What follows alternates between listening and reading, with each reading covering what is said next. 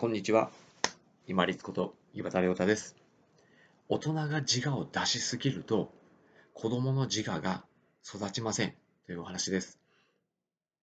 よく、まあ、少年野球とかサッカーのチームで、コーチとか監督が怒ったり、激しく危機を飛ばしながら注意をしているところってご覧になったり、話を聞いたりしたことございませんでしょうか？私もよくそういった光景を散見します。けれども、本当にプロとしてスポーツをやったり、まあ、音楽家としてもプロとして活動したりっていう人たちっていうのは本当に一握りしかいませんよね。まあ、仮にプロとして活躍するとしてもコーチとしていたそれまでの年上の大人の人っていうのは自分が大人になったらもうそばにずっといるわけじゃないんですよね。結局は幼児、児童学生の皆さんが自分で感じ、気づいて、考えて、そして試してみて、そして結果をしっかり受け入れて、また自分で試してみるっていう、この循環サイクルを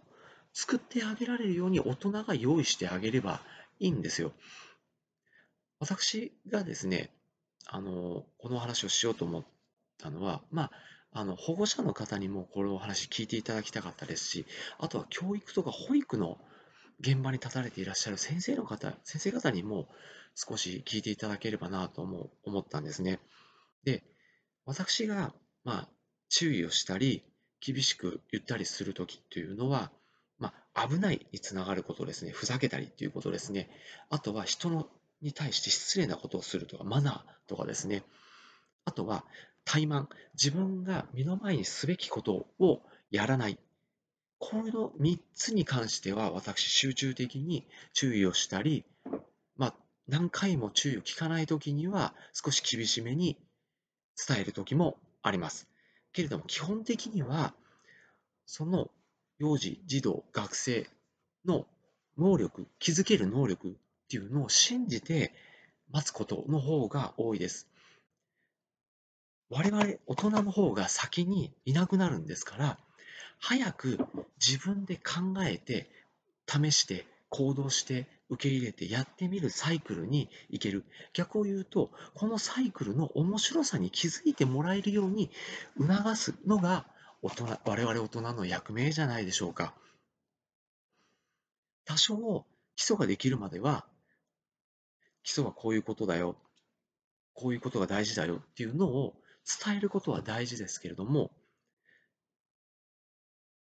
こうした方がいい、ああした方がいい、ほらこうした方が良かったじゃないかっていうのを出すのは大人の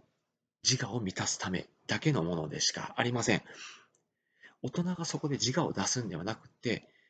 幼児、児童、学生の気づく、感じる、考え抜く、そして試してみる、調べる前に、その前に調べるもあると思います。調べる。そしてやってみる。その面白さというのを気づけるようにぜひ後押しをしてあげてください。スポーツにおいても音楽においても芸術においても勉強においてもなぜそれが大事なのかという理由を